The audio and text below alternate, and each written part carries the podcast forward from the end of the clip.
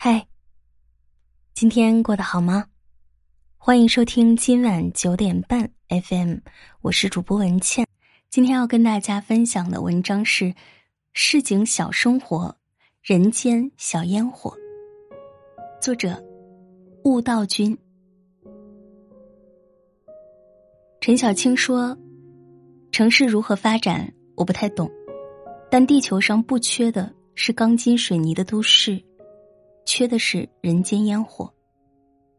新时代的列车驶来，城市建设风起云涌，旧有的格局几乎一夜瓦解，高楼大厦整齐划一建起，牌匾设计一致，无序却充满活力的市井，仿佛有一点看不太见。”连同那一点点人间烟火，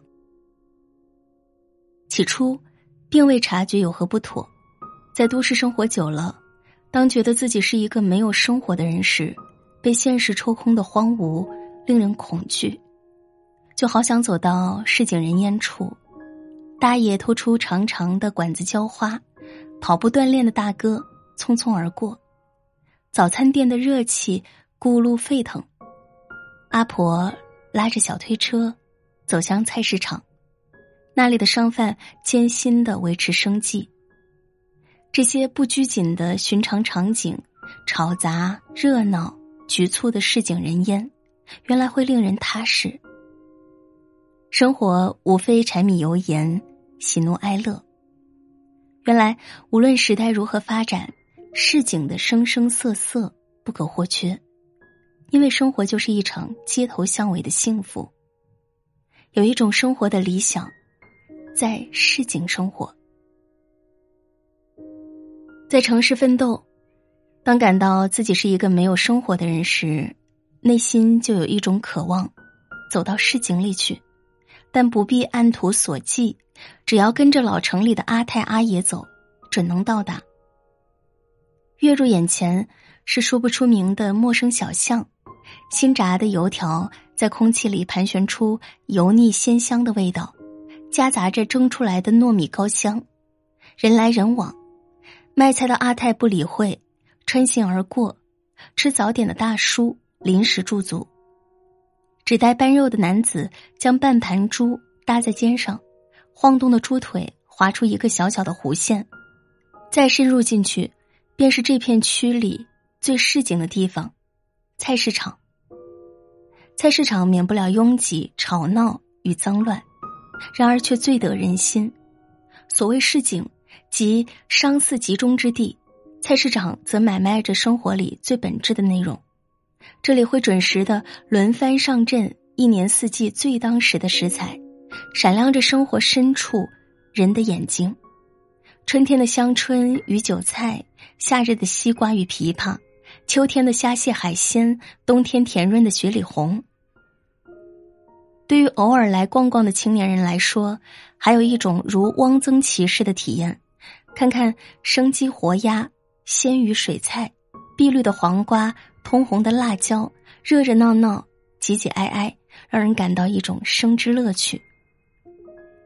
菜市场就是一个小小的市井窗口，透过它，我们能够看见最新鲜的食材、最在地的热闹、普通人的三餐四季。这些活色生香，正是市井的底色。当觉得日子了然无趣的时候，就去市井吧，在街头巷尾深处呼吸最生猛的气息。走到市井里去，还因为这里的味道令人放松。在一个国庆长假前，陈小青和同事驱车去到遥远的蓟门里，那个市井深处有一家小店。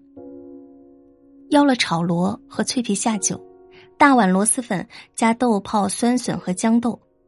桌子支在院子里，旁边路灯杆上贴满了租房的小广告，窗纹的横幅打着卷儿，知趣的缠在国槐的枝头。晾晒衣服的居民不时从身边穿过。一切都是这么自由坦荡，一切都无不拘束，这感觉让他很欢喜。我喜欢在这样的环境里吃东西。无他，微风过处，秋天的几片落叶摇摇欲坠，饭菜冒着肆意的火气，是快意江湖的味道。市井是不拘束，作为都市中人，往往拘谨太久，不得不的优雅工作餐，不得不出入的高级场所，不得不的时刻端庄。走到市井深处去吧，坐在一家路边摊上，来几盘地道的小吃肉串儿，牛肉、羊肉、鱿鱼、秋刀鱼、鸡翅、生蚝，在火炉里滋滋的冒着烟儿，肉香四溢，就什么都不必顾。敞开肚皮，放纵起来。酒池肉林是食欲的释放，亦是情感的宣泄。不管不顾，一概倾泻而出。那份酣畅，正是来自市井过瘾。所以，走到市井深处去吧，放松一下，生活会更过瘾一点儿。市井是每一段再平凡不过的生活，不带目的。走在那些藏在车水马龙背后的老巷子里，与城市大马路不同，这里老旧不齐整，甚至泥泞。下过雨后有苔藓密密滋长，然而却有着宁静的气息。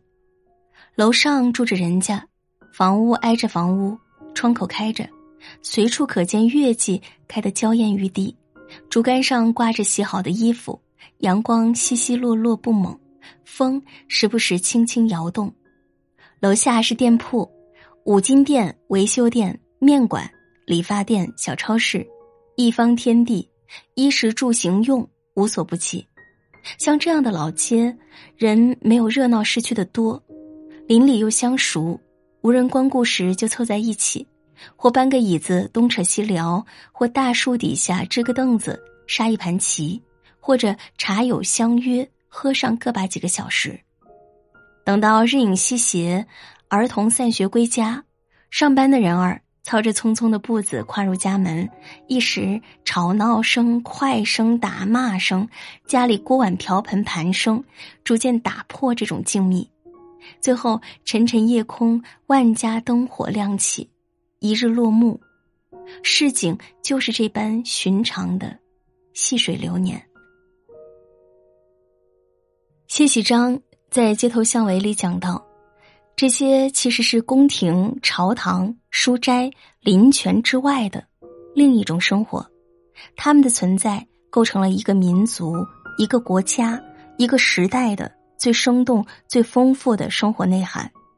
看似日复一日、淹没无常的日常，却无比生动，因为它才是勾住生活的血肉。市井。是诗词里描述的稚儿晴瓜柳棚下，细犬逐蝶深巷中的热闹；是好事秋晴风日美，饭香云紫吹如玉的岁月变幻；是稻米流脂粟米白，公司仓廪聚丰时的四季三餐。市井生活关乎衣食住行、喜怒哀乐，这样的生活，你我都有。只是早已被藏在高楼大厦的背后，藏在人们奋力追逐的背后。只有掀开表面，才能寻找到一些蛛丝马迹。秋天了，日子日渐泛黄，自然有了丰收的果实。我们也有充满人情的饭菜味儿、市井味儿，不妨趁此吃饱喝足，凉爽又幸福。好啦，这篇文章就和大家分享到这里，感谢收听。晚安，好梦。